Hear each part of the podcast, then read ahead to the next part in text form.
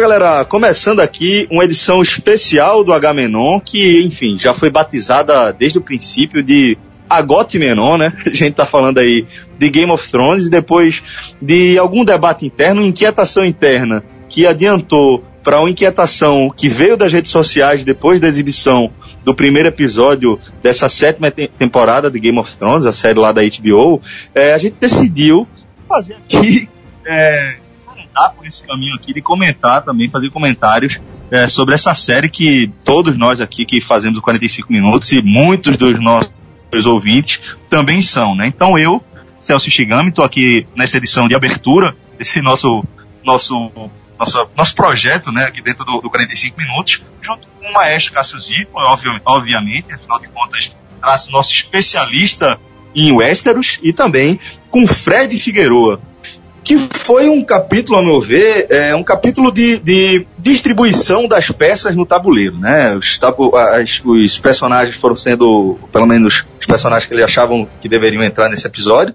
foram sendo situados geograficamente, cada um com suas é, aspirações e com seus conflitos.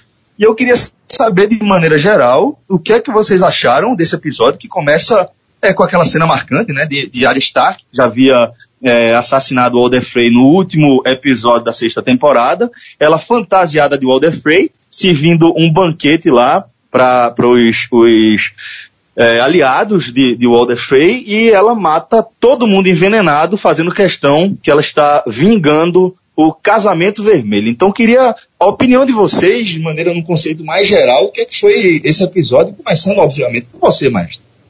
É, foi, demorou bastante para a série recomeçar, né? A ansiedade foi grande, de uma forma geral, todo mundo que assistia, pelo menos na minha timeline, dominou. Claro que tinha aqueles chatos, ah, eu não gosto, ah, não sei o que, ah, meu irmão, aí só lamento. Ah, tinha muita gente que tava, tava afim de escutar, e se o cara tá ouvindo isso aqui, ele, tá, ele faz parte desse grupo. Que tem que ser muito mala para dizer que não gostava e tá escutando esse agote menor, né? Mas, é, o episódio, eu vou dar nota, sei lá, entre 7,5 e 8 porque foi um, foi um episódio de reposicionamento da, de cada situação das tramas. Além porque tem muito tempo que as pessoas, que a série demorou e também porque é, Game of Thrones ele é conhecido, a, a, série da televisão, pela quantidade de tramas que, que, que ele tem, né? a quantidade de continentes, países, reinos, é, e, e nem todas vão se encontrar, porque nem todas precisam se encontrar, mas todas elas têm que ter uma interseção para que todas façam parte de uma mesma história. É, o cara da muralha, talvez lá não, não, veja nunca o pessoal lá de Dorne. Dorne tá brigando com Porto Real, que tá brigando com a muralha, aí já tem essa interseção. E isso tudo foi bom para dizer como tá a situação é, dos Lannister sem, sem aliados, da muralha que todo mundo consciente, sabendo do que precisa, da, o vi, do, do vidro do dragão para matar os White Walkers, da chegada de da, Daenerys. Então, assim, ele foi bom por esse aspecto. Não, não foi um episódio sanguinolento. Não teve uma morte de faca, não que eu me lembre. Teve uma chacina, uma tem, grande chacina. É, tem a chacina lá de área, né? Então, tem uma grande chacina, mas não teve nenhuma morte de espada, decapitação, amputação, nada do tipo, onde essa série, em todas as temporadas anteriores, sempre foi algo marcante. Tô dizendo que senti falta disso não. Tô dizendo assim que foi uma característica do episódio. E na, um, foi um episódio que mostrou a grande força que a área que tem, da grande assassina que ela, que ela se tornou.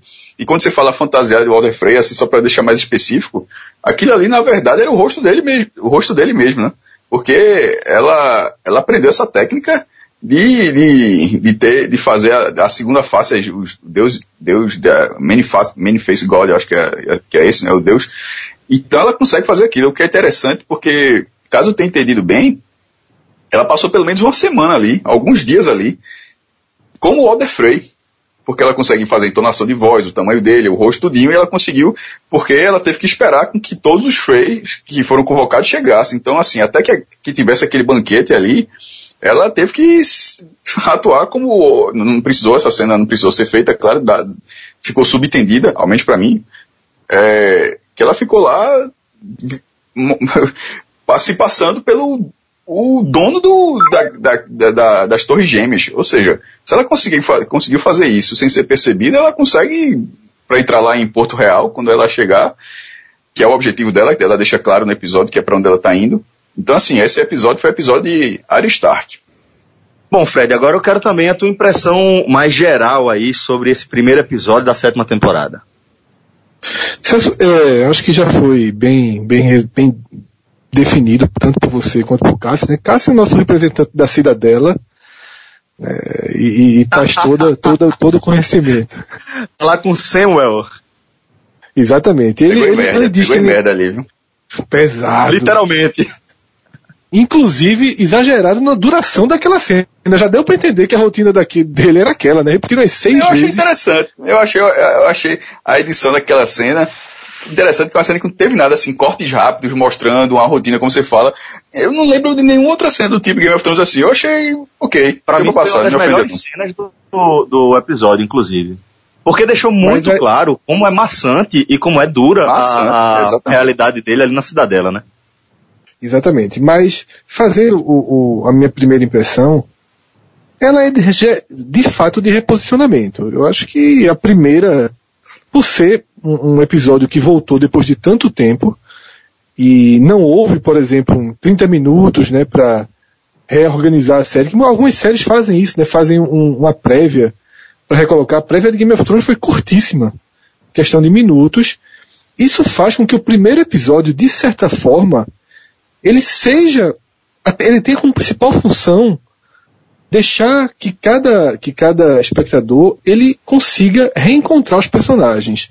Então, mais do que cortar pra, praticamente todos os núcleos do programa, do, do roteiro, né, todos os núcleos da história, os diálogos também são um pouco didáticos. Os diálogos relembram o porquê de estarem fazendo cada coisa. Então, tem esse cuidado todo de reposicionamento e, considerando toda essa obrigação de você sair armando o xadrez de novo, um xadrez complicadíssimo, com muito mais peças do que um próprio jogo de xadrez tem. Eu acho que o episódio acaba tendo um saldo, um saldo positivo. Eu gostei muito, porque conseguiu ir além em alguns pontos. Talvez justamente pela cena diária, que é uma cena excepcional para início, né? Você já, você já entra num processo de imersão muito grande, começando daquela forma. Pela, por essa angústia né, da rotina de Sam também consegue evoluir. São os dois, os dois momentos que mais evoluem, até pela descoberta que Sam faz, que a gente pode conversar mais na frente, né? Que é uma descoberta que certamente deixa uma semente aí para o resto da temporada e até das duas próximas temporadas. Bom, galera, é, a gente vai passar aqui por alguns, é, algumas cenas que chamaram mais atenção, mas só para a gente organizar aqui de maneira cronológica, vamos seguir aqui o que é que, que, que, é que rolou no episódio depois dessa chacina promovida por área, né? Teve aquela cena do, do Exército dos Mortos marchando, inclusive com gigantes entre eles, que segue, é, é já emenda ali com, com aquela chegada de, de Mira Reed e de Brandon Stark na muralha, né? Isso, é, é, a presença daqueles gigantes chamou a atenção de alguma forma, mestre? Eu considerei mais interessante que a chegada de Bran, porque a, a chegada de Bran era, era muito esperada. Aliás, finalmente ele terminou, ele e Mira terminaram a saga deles ali, e lá na muralha ele vai, vai mandar um corvo, vai encontrar John, vai, vai acelerar o processo.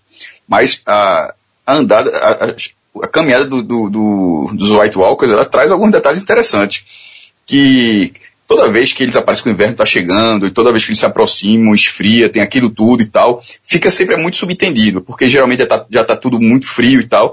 Ali não, tá, tá um cenário de inverno, ok, e você vai vendo aquela, o, o, o é, aquele vento frio, aquela nuvem, aquela névoa chegando junto com eles, eles estão trazendo aquela névoa, é muito didático, aquilo é didático. Aquilo, faz, aquilo deixa claro que o inverno chega com eles, assim. Não, fica, não, não tem nada de subentendido que durante muitas, muitas cenas fica. E outra é de que eles reanimam qualquer ser vivo. Já reanimaram cavalos como desde a, da, do início do, da, da série, quando é aquela cena clássica com um White Walker que não era o Rei da Noite, mas era um outro levantando o braço e o exército de mortos andando. Aí nesse já estão com três gigantes, é, vou falar agora por dedução, não, não sei se seria Mag, aqueles que morreram lá na batalha, creio que não, porque eles, eles acho que foram enterrados, aqueles que morreram na batalha do, dos, dos Wildlings, dos selvagens tentando entrar na muralha. Uh, alguns gigantes morreram ali, eu acho que os que morreram, a galera tocou fogo, até porque todo mundo era consciente dali do que, do que tem que ser feito. Então, eles arrumaram esses gigantes, eu disse, não, talvez tenha sido lá em Durular. naquela guerra gigantesca que morreu mais de 100 mil pessoas, é, que, que foi onde o Rei da Noite aparece e levanta os braços, foi até uma, uma cena icônica da série. Pode ter, pode ter pego dali. Sendo dali, com três gigantes já fica chato, meu irmão. Que aí você lembra da, da Batalha dos Bastardos, tinha um.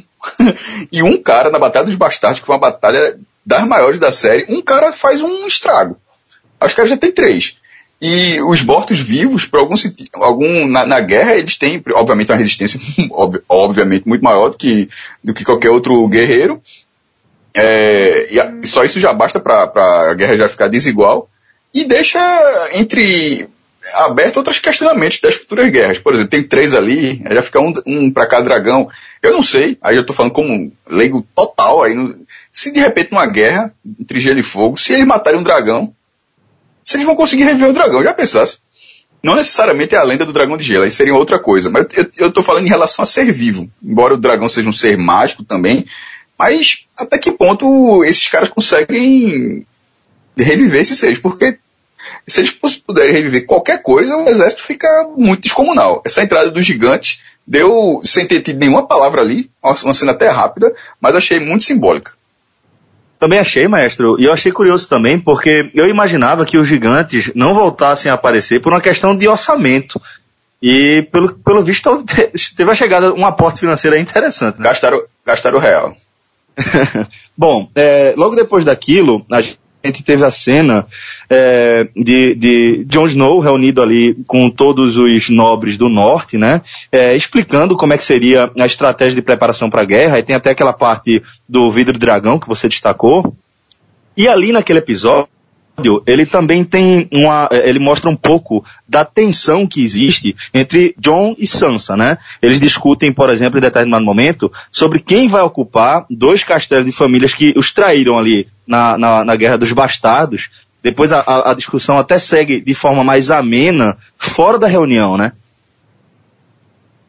Verdade, eu acho que o reposicionamento do norte foi justamente para deixar claro que há uma tensão. Né? O final da temporada passada, no olhar, já foi o elo, porque agora a gente viu um diálogo, né? A gente viu Sansa é, atravessando ordens que John estava dando pro, pro, sua, pro seu grupo, né? Inclusive, um posicionamento de Sansa maduro, né? A gente viu uma Sansa mais madura, tanto no que ela sugeria, ela sugeria um rigor maior do que o que John aplicou às famílias que traíram, né, na, na batalha anterior. E depois, quando ela está no diálogo direto com ele, há um elo relativamente perigoso, que é o elo de Sansa com Cersei. Né? Porque John insinua que, que ela te, traz alguma admiração e ela de fato confirma que guardou lições da forma de agir e de governar de certa forma, já que Cersei não tinha o poder nas mãos na época que Sansa estava lá, mas tinha um poder indireto, sempre exercia um poder muito grande né, dentro da, da, de Porto Real. Então, o que, se, o que mostra dessa primeira aparição do Norte na temporada é uma Sansa que não vai ser a filhinha quieta, que não vai ser de forma alguma um, um, um, uma personagem abaixo de John. Ela vai tentar o tempo inteiro se colocar pelo menos lado a lado com ele. É, e isso se, se já, como eu, como eu disse, isso já tinha ficado meio implícito, se torna mais claro, e aí vem o diálogo dela com o Mindinho, que é o diálogo, de certa forma, é, que aí surpreende um pouco, porque causa certo, uma certa tensão, certo temor naqueles que acompanham a série, ver Sansa totalmente conduzida por ele. E ela consegue ter um diálogo com ele de igual para igual também. Na hora que ela dá, dá, diz aquela frase, não precisa você dar a última palavra, porque ele silencia e aí o diálogo vai ter que ser interrompido. Ela fala, eu já sei que seria algo inteligente mas ela fala isso em tom crítico. Então, essa, esse fortalecimento da personagem de Sansa, não sei exatamente no que esse fortalecimento vai dar, para que lado é, esse, esse maior esclarecimento, essa maior, essa maior altitude dela, para que lado isso vai, vai se refletir. Sugere que não vai ser uma coisa harmoniosa com o John, que causaria uma preocupação, mas está claro que, de uma forma ou de outra, ela é uma personagem que já almeja o poder e que já entende o poder e que em algum momento vai buscar o poder, se, se a situação é, permitir. Eu também não vejo hoje nela, pelo menos na construção que foi mostrada até aqui, uma, uma capacidade de afrontar. Ela não tem nem como fazer isso, mas ela vai se, ela vai se posicionando e vai se cercando de proteção também no outro diálogo que ela mostra que ainda é preciso manter o exército trazido por Mindinho por perto, que de certa forma dá poder a ela. Ô Fred, é, inclusive, é, no que você falou, aquele desfecho da conversa dela com, com, com o Mindinho, né, antes de, com o Lord Baelish, antes de, de, da chegada de Brienne, é, eu, eu, eu, acho que foi exatamente isso, mas acho que a legenda pode ter, ter deixado algumas pessoas na dúvida, porque a expressão que ela usa é clever. É como se você é, fosse falar alguma coisa espertinha, né? Eu sei que vai ser alguma coisa espertinha, algo, algo nesse sentido. Pelo menos foi o que eu entendi, mas na tradução de fato veio inteligente. Acho que pode deixar meio dúbio, né? É, é, querendo ser inteligente seria a melhor tradução, né? Isso, isso. Falaria alguma coisa é... querendo ser, querendo ser mais do que é, querendo se Dá pra entender já o, do, o que se trata. O, o, tom que ela usou, apesar da legenda de fato gerar uma dupla interpretação, o tom foi bem claro. Era um tom irônico, um tom crítico irônico. Isso. É, no fim daquela conversa entre, entre John e Sansa, né, é, chega uma mensagem via Corvo, né, de Cersei, onde ela fala, ó, ou você vira aliado, ou a gente vai declarar guerra a vocês. E aí corta lá pra, pra cena onde Cersei e Jaime, eles conversam sobre a estratégia dos Lannister para lutar em todas as frentes, que já foi aquilo que, que o maestro destacou ali no começo da análise dele sobre o episódio, é, mostrando que, que é, os Lannister eles estão basicamente isolados, que eles contam com o apoio de basicamente três reinos, mas que vai ter, vão ter bastante trabalho para reunir forças para lutar em todas as frentes de batalha, né? E é aí que chega outro ponto crucial do episódio, que é a chegada da frota comandada por Aaron Greyjoy. Então, maestro, é, que é que você analisa daquele discurso ali, onde Cersei termina recusando a proposta dele, ele fala, bom, eu sei que para impressionar uma mulher eu tenho que trazer um presente, então eu não volto para Porto Real sem um presente à sua altura. Tem. Aí, obviamente, deixa um mistério, não vou nem especular qual seria esse presente, é, embora ele esteja na vibe aí de pegar os dois sobrinhos, mas isso aí seria muito óbvio desse presente e também seria um pouco difícil porque eles estão junto com Daenerys. E dificilmente ele vai conseguir isso. O presente pode ser até mais apoio, enfim. É, mas eu achei pouco para o isolamento que o, que o pessoal de Porto Real tá, tá vivendo nesse momento. Não acho, é um, são mil barcos, mas se for fazer ou cerca de mil barcos, mil navios, mas se for fazer uma, uma batalha naval contra a, outra armada do que tinha os sobrinhos do que eles levaram e também do que tinha lá na Baía dos Dragões, que é a antiga Baía dos Escravos. É, se tiver os dragões, não tem guerra, não tem guerra, é isso que a gente tem que falar. É muito desigual, a partir de agora, qualquer, qualquer batalha e os dragões apareçam, não tem muito o que fazer não, pô. Não tem. Cássio, é, Cássio, fala. deixa eu te fazer uma pergunta. É, o pessoal em Porto Real já tem, já tem consciência dos dragões ou ainda trata como lenda? Ou tem plena consciência de que ela vem com dragões? Tem, mas talvez não tenha consciência do tamanho que os bichos estão. Então, eles estão crescendo. Acho que já foi dito em algum momento, já teve espião já falado que ah, os dragões estão crescendo e tal. Porque nesse momento, o tamanho que eles já estão, eles não estão na fase adulta ainda não.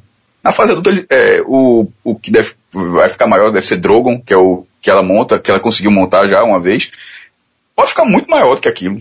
Então é muito maior mesmo, sei lá, quase o dobro, talvez. É, o Balério, que é o, é o, principal, que era de Aegon, o cara que invadiu o Westeros, era muito maior do que esse aí. Então, não sei, mas ao mesmo tempo, a galera lá de Porto Real, eles vivem uma realidade assim, como se fosse tudo humanos. Todo mundo, não, não existe gigante, eles não acreditam em gigantes, não existe White Walker, duvida-se que, que dragão funcione, é, não dá muito, não dá muito cartaz para magia. Então, assim, são, são muito céticos. É um, é um povo muito cético. É, não por acaso, era onde, o, a, a, onde a religião mais forte funciona, a, língua, a religião dos sete, que é uma religião que até agora se provou que hum, é mais, assim, você interior bem-estar do que algo que, que aconteça de verdade. Tipo, você é, rezar lá pro um do rei dos sete, olha, rezar o dia inteiro, não vai acontecer nada. Você vai até se sentir melhor, mas não vai acontecer nada. E, e, e, nesse universo, vários outros deuses já mostraram que funcionam, como o Hiló, que é o deus lá, o Senhor da Luz. Então, assim, e lá, esse povo, eu acho meio desconexo com a realidade. Eles vão ter a tendência de ter surpresas muito, muito em breve. Nesse momento, mas é o que o César falou, ela fala uma frase muito boa, tem, tem diálogos na série que são muito interessantes, e uma delas fala, ela, ela, ela dando um carão no irmão, quer dizer, e até falei da dela, 40 anos, que ela disse, ó, depois de viver, escutar 40 anos, nosso pai falando, você acha que eu não aprendi nada? Porra, deixa entender que é óbvio que ela tem, que ela tá pensando duas jogadas na frente já, que ela tem outra coisa, que não, não é só o Euron que chegou lá e ela ficou satisfeita com isso. Mas o cenário que ela tem hoje, que, que foi mostrado pelo espectador, é muito pouco. Mas se tem alguma coisa vai acontecer.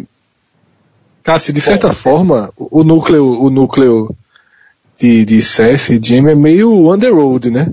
É a parte política, é a parte House of Cards de Game of Thrones. Eles só trabalham com política, eles não trabalham Exatamente. com nada. É.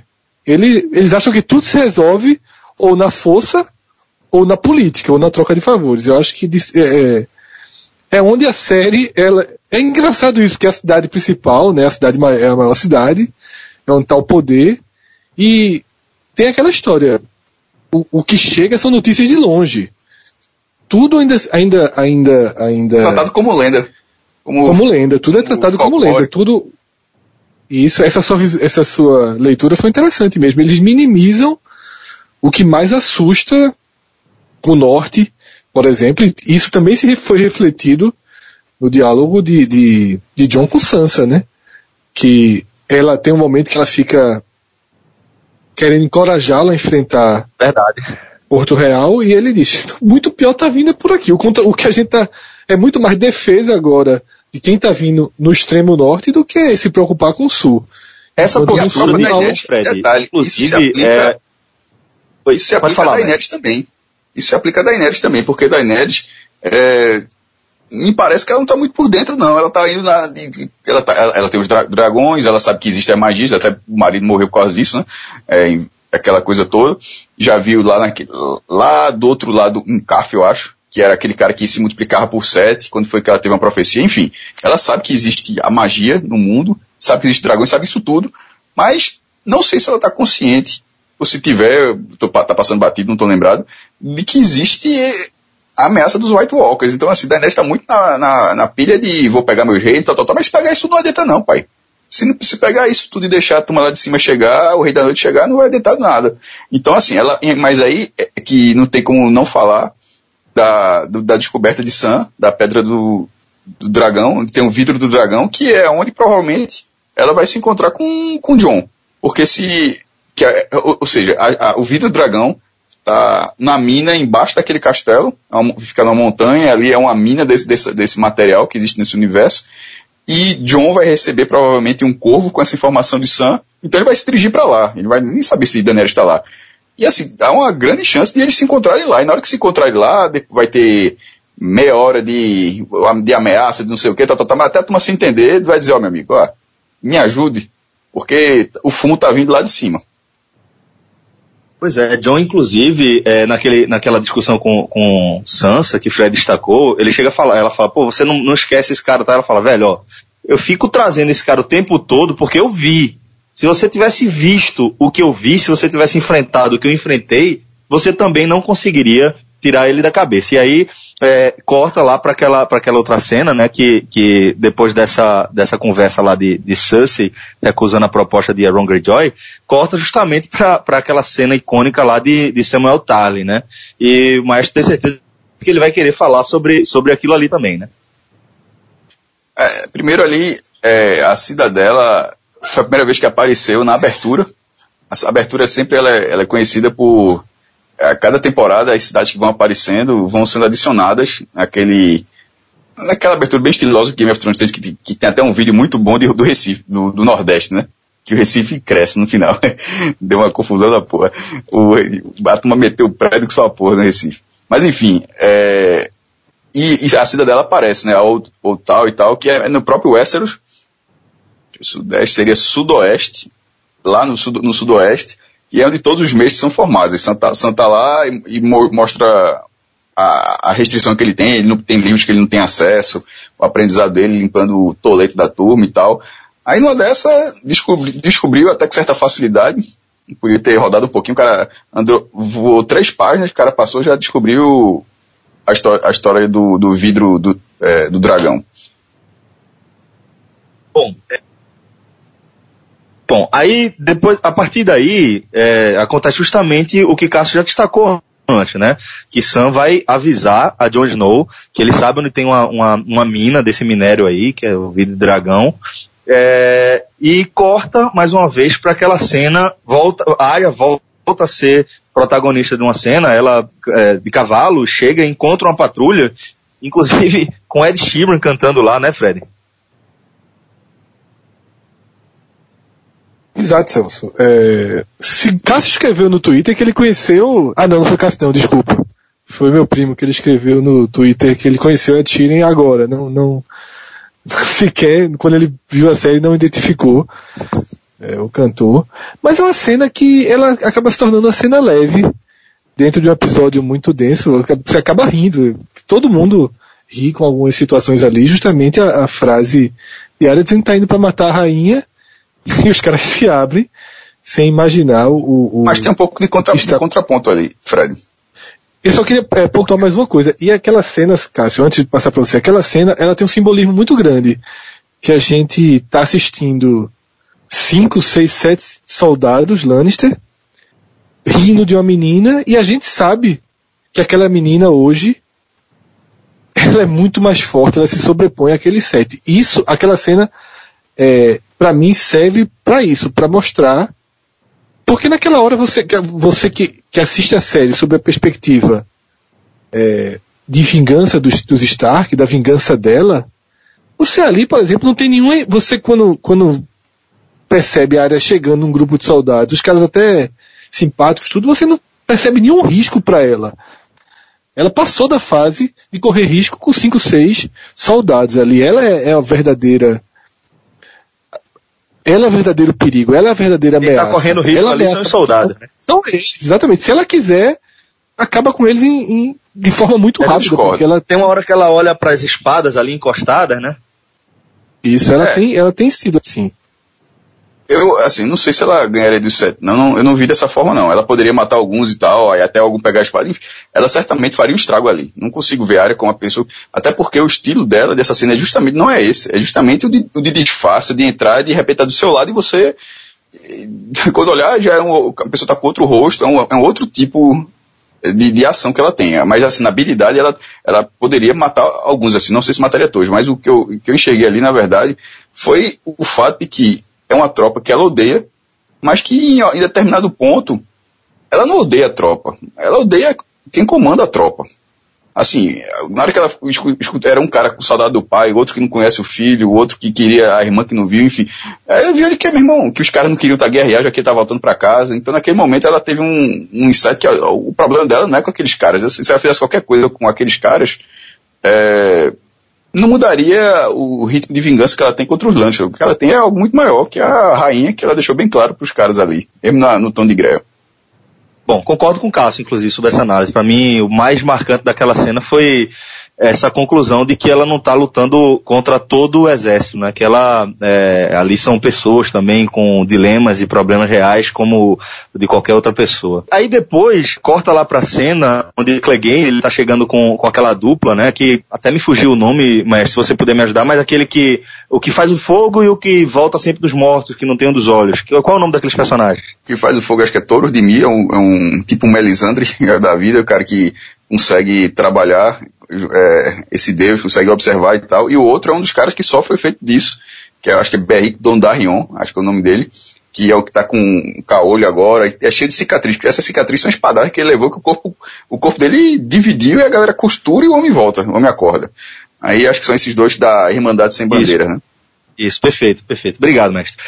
Naquele, naquela, naquela cena ali, é, Clegane, inclusive, ele tem, tem uma, uma visão na fogueira, né? Da invasão dos exércitos dos mortos, do exército, perdão, e depois mostra uma, uma não sei se é uma, uma, parte mais humana, eu fiquei um pouco na dúvida, Fred, se você puder me ajudar, que ele enterra o pai e a filha que eles encontraram dentro daquela cabana. Eu, não, eu fiquei na dúvida se ele já tinha, eu acho que ele já tinha encontrado aqueles dois em algum momento da série, eu não lembro se foi depois dele ter tomado um pau lá de Brienne ou se foi antes, enquanto ele estava com área ainda. Celso, é, primeiro eu concordo que talvez a intenção da série tenha sido continuar humanizando o personagem, tá? Porque é um personagem que passa por um lento e não muito profundo processo de humanização no, durante a série. Era um personagem completamente é, é, bruto, violento no início, mas vai se aos poucos ele vai mostrando desde aquela hora lá ainda no começo que ele salva Sansa, né, numa, numa invasão ainda em Porto Real. Ele tem, ele vai mostrando traços de que não é o cão, né, tão tão tão bruto, tão malvado dessa forma. E assim como a cena anterior, vocês interpretaram, eu também interpretei dessa forma, mostra que ainda em curso de uma vingança sanguinária, ela mantém o coração, já que vocês trouxeram para cá que ela, inter... que ela se sente bem com aqueles meninos, que ela é, não tem ódio, que ela se deixa levar por sentimentos bons. Então, e essa cena Isso tudo logo, a gente está considerando. Isso tudo a gente está considerando que na próximo episódio o cara não vai aparecer morto, né? Exatamente por ela, né? É, Exatamente. Considerando, considerando isso. É, considerando isso, o elo seguinte é justamente com essa cena. E é importante prestar atenção nos elos. Lá na cena que está John e Sansa conversando, quando Sansa fala de Cersei, já corta para Cersei. Quando acaba essa cena, vem justamente a cena do cão e esses personagens bem, bem pitorescos da série, que Cássio lembrou aqui. E aí, não, o, o, o pai e a filha, que estão ali já em decomposição, a forma de lembrar deles, eu acho que a própria série deu, porque no iniciozinho do episódio, eles fizeram um resumo de um minuto ou menos que isso, um resumo super resumido, e nesse resumo mostra uma cena em que área questiona o cão, naquela época que eles ainda estavam andando juntos, ele estava justamente subindo, saindo de uma casa, e ela pergunta, o que é que você fez com eles? E a resposta dele é, eles morreriam de frio de qualquer forma. Eles estão, acho que, procurando comida, alguma coisa na época. E você pode lembrar que no diálogo, quando os caras querem entrar na casa, o próprio cão já diz, ó, aí não tem comida, não tem cerveja, não tem nada. Ele já avisa que a casa está desprovida de qualquer tipo é, é, de, de recursos né? ali, pra, de suprimento, era a palavra que eu estava buscando. Então, para mim a intenção também foi, também foi deixar uma, uma visão mais dúbia de um personagem que é um personagem em transformação e que cujo destino dele é completamente incerto, né? Há uma especulação muito grande de uma batalha dele com Montanha, mas eu não sei se Cássio teria algum spoiler ou alguma informação de para onde aquele grupo ali vai andar. Não, pô, ele, ele é deixa claro é ali uma... que, que eles entraram na, na disputa para tentar conter o White Walker também, pô. Eles vão entrar pô, é... mesmo, então. Não, é, o cara mostra ali o sentido. Na hora que ele manda o cão. Mostra a fogueira, né?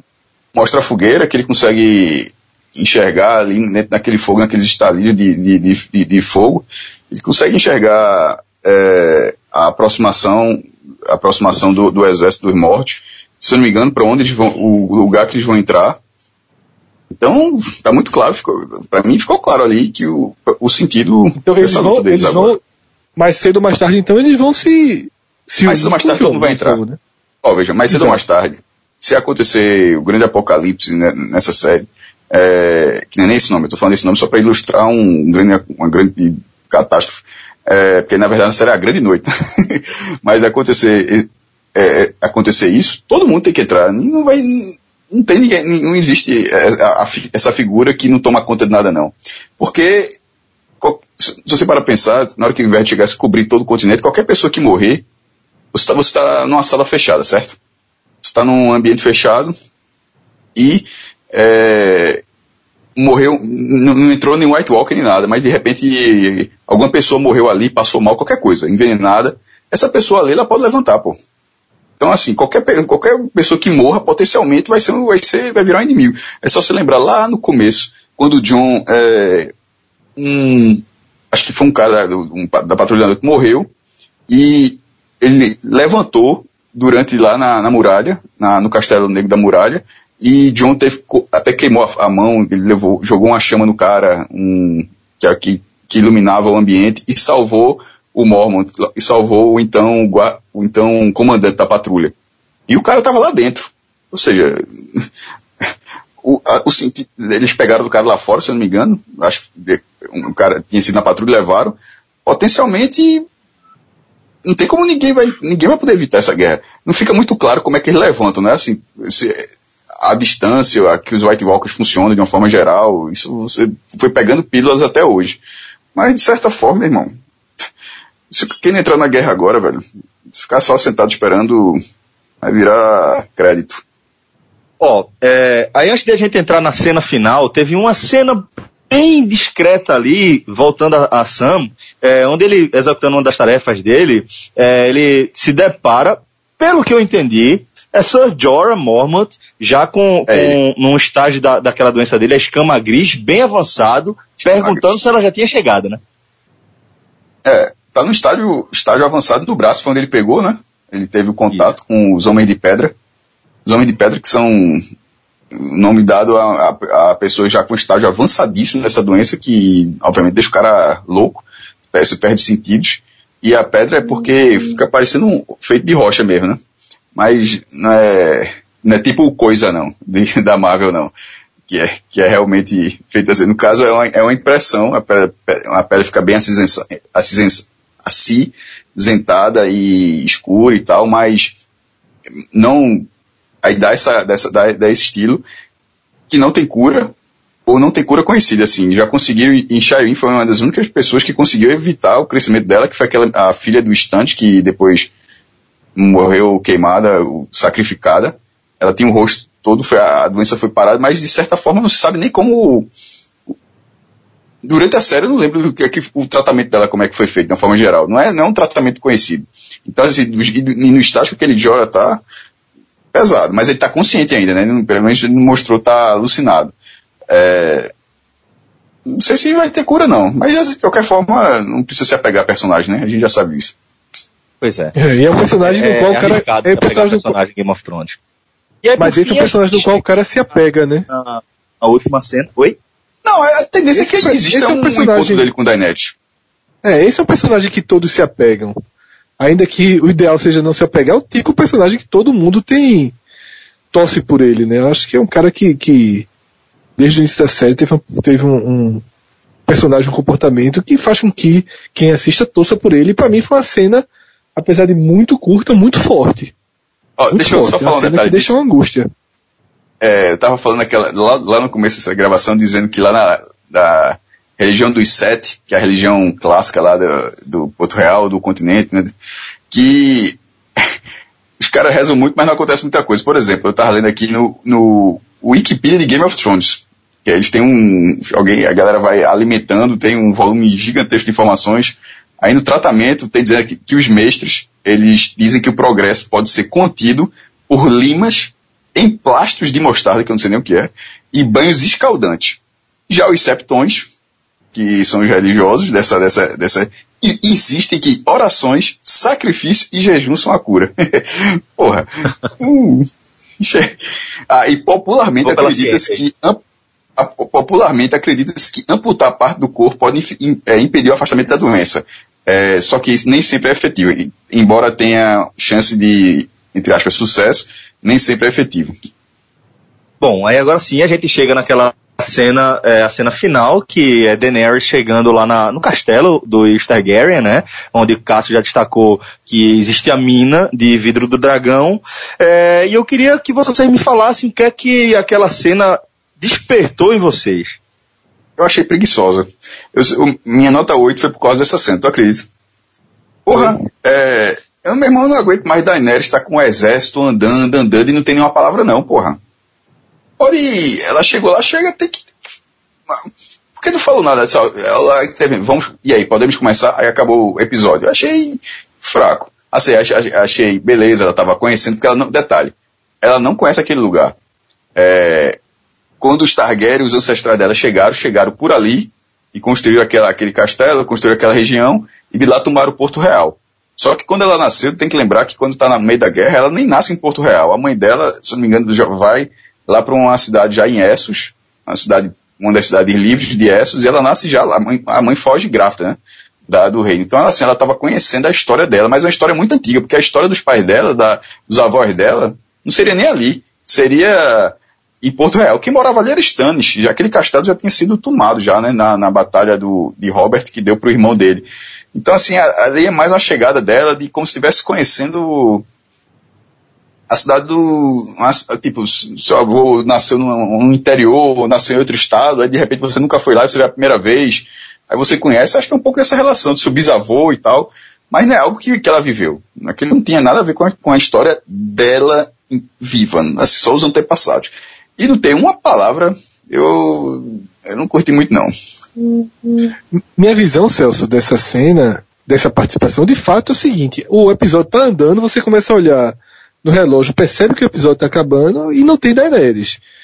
E era lógico que ela apareceria. Então, para mim, pensando na direção, no roteiro, né, no, nos cortes feitos para cada episódio, ela entrou como elo pro próximo episódio. É uma cena de fato xoxa, que não acontece muita coisa, e a frase mais forte dela é quando ela chega na tradicional mesa de stands, inclusive é mais um, quando eu digo que o primeiro episódio ele também é um pouco didático, é isso.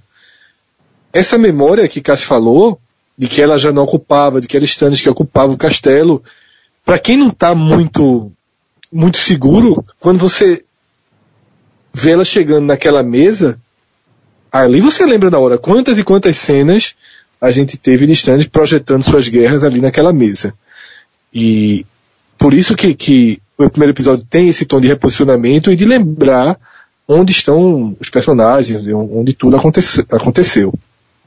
Inclusive Stannis, Cássio, cujo fim não aparece, né? Então Brienne tá morto, pô. Em tese morreu, não. Morreu, mas Brienne não tem a cena, né? Pô, mas tá morto, velho. Assim, é uma apelaçãozinha. Não, não tem a cena. Ó, essa é, série geralmente ela, ela trabalha, ela, veja, essa cena, na parte de morte, ela não trabalha muito com. Um. Deixa o mistério se matar. É, não. O cara morre, morre, porra. é, mas é assim, é porque, assim, eu.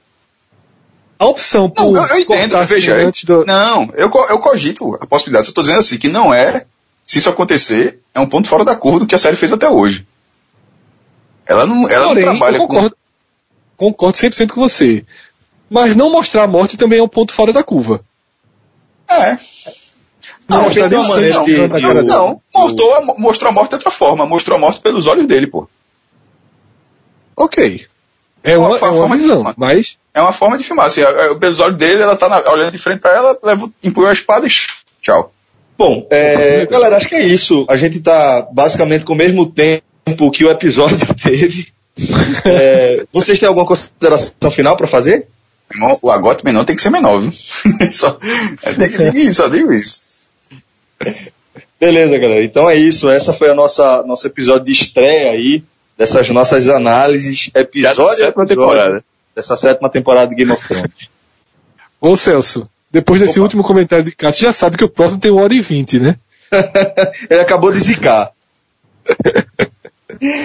Beleza, galera. Valeu, maestro. Valeu, Fred. Abraço. Abraço. Valeu, galera. Um forte abraço a todos. Até a próxima. Tchau, tchau.